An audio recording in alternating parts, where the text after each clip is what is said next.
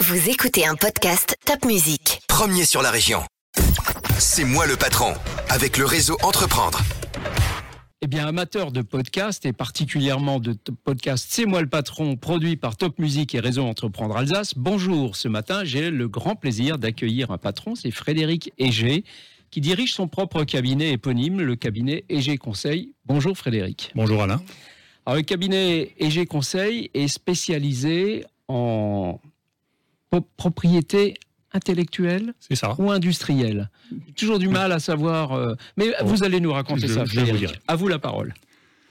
Euh, pour répondre tout de suite, la propriété intellectuelle et c'est les titres de propriété qui ne sont pas matériels. Et là-dedans, il y a le droit d'auteur qui, d'une part, et la propriété industrielle de l'autre. C'est la propriété intellectuelle appliquée à l'industrie. Donc Les les, brevets, pour faire Brevet, simple. marque, dessin modèle. Ce sont les trois titres de propriété industrielle. D'accord. Et, et donc, euh, vous avez créé votre cabinet, je crois, en 2008, c'est bien ça C'est ça Après une vie, euh, une existence d'ingénieur euh, dans différentes entreprises. C'est ça. D'accord. Vous pouvez nous raconter un peu comment on devient entrepreneur?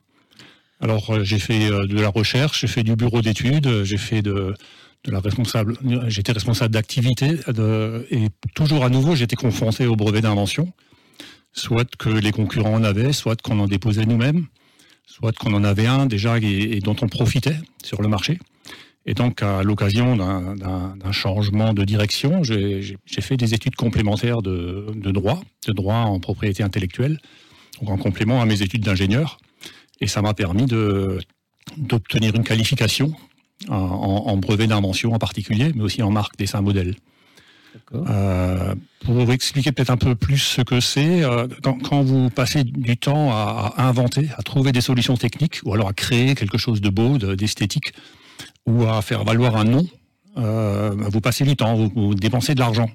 Et vous avez besoin pour, le, pour retrouver cet argent d'un privilège sur le marché. Le, titre de propriété industrielle, c'est ce privilège. Un brevet vous donne le droit d'interdire à tous les autres d'exploiter votre invention. Une marque vous donne le droit d'interdire à tous les autres d'utiliser ce nom pour ce type de produit.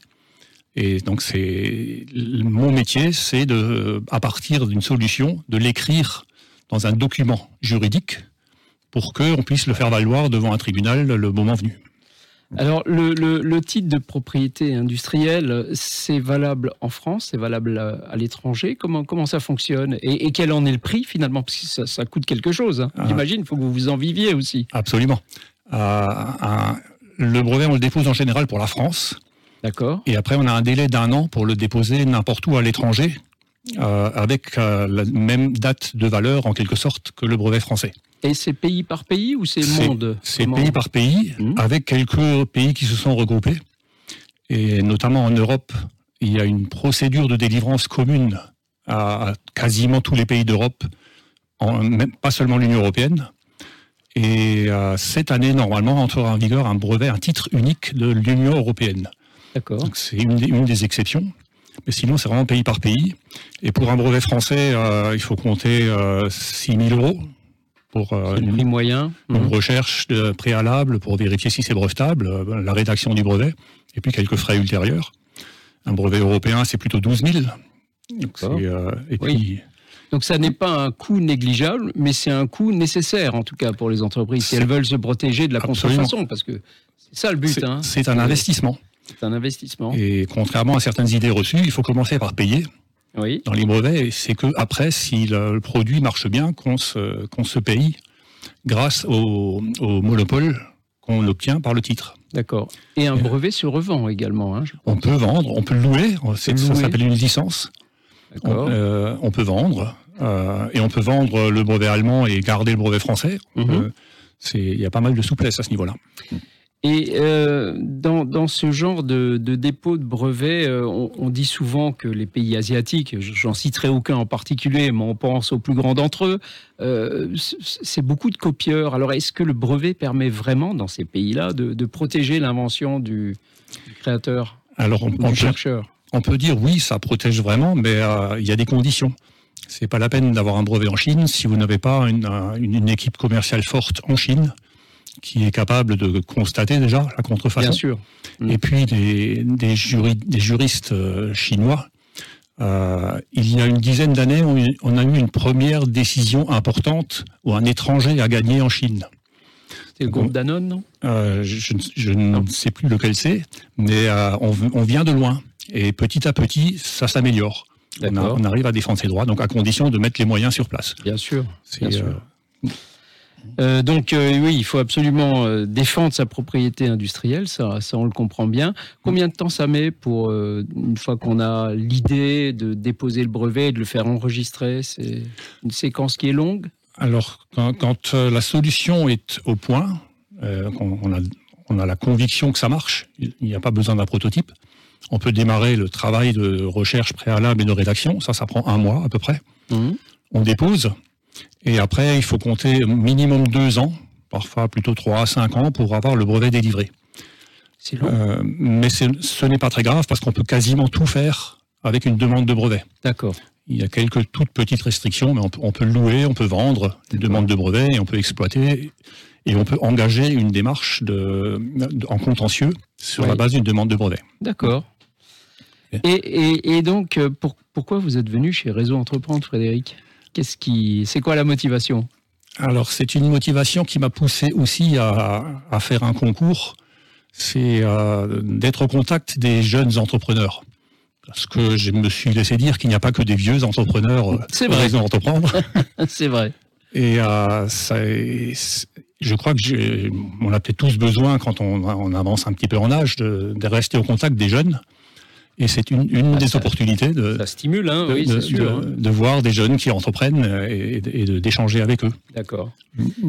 Une dernière question, euh, Frédéric. Euh, dans, dans, quel domaine est-ce qu'on dépose le plus de brevets? Est-ce que vous avez une, une idée? Oh, C'est très très variable. il n'y a, pas un domaine euh, plus que ça.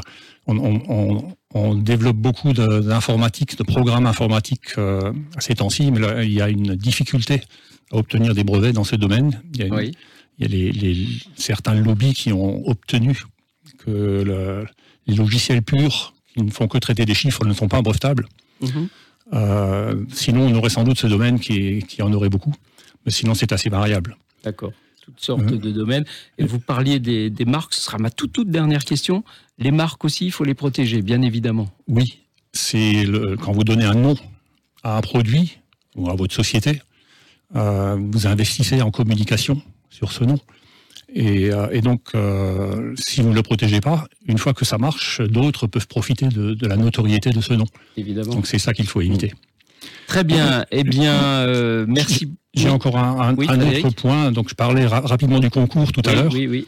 Donc, après une dizaine d'années d'avoir de, démarré mon cabinet, j'ai décidé de lancer un concours pour encourager là aussi de jeunes entrepreneurs et donc, je donne euh, deux prix de 3000 euros tous les ans à des, des start-up ou PME qui ont trouvé une solution dans, dans le domaine de l'environnement.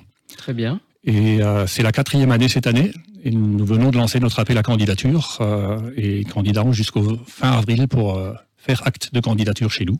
Eh bien, donc, start-up qui est dans le domaine de l'environnement, vous avez de bonnes idées, vous avez de bons produits candidater à ce concours. C'est 3000 euros euh, à la clé pour le, les vainqueurs. Mm. Euh, merci beaucoup Frédéric. Vous adressez directement, je pense, au cabinet EG Conseil. C'est tout simple. Hein. Frédéric EG vous recevra avec plaisir. Merci pour toutes ces explications Frédéric. Merci. Et longue vie à EG Conseil.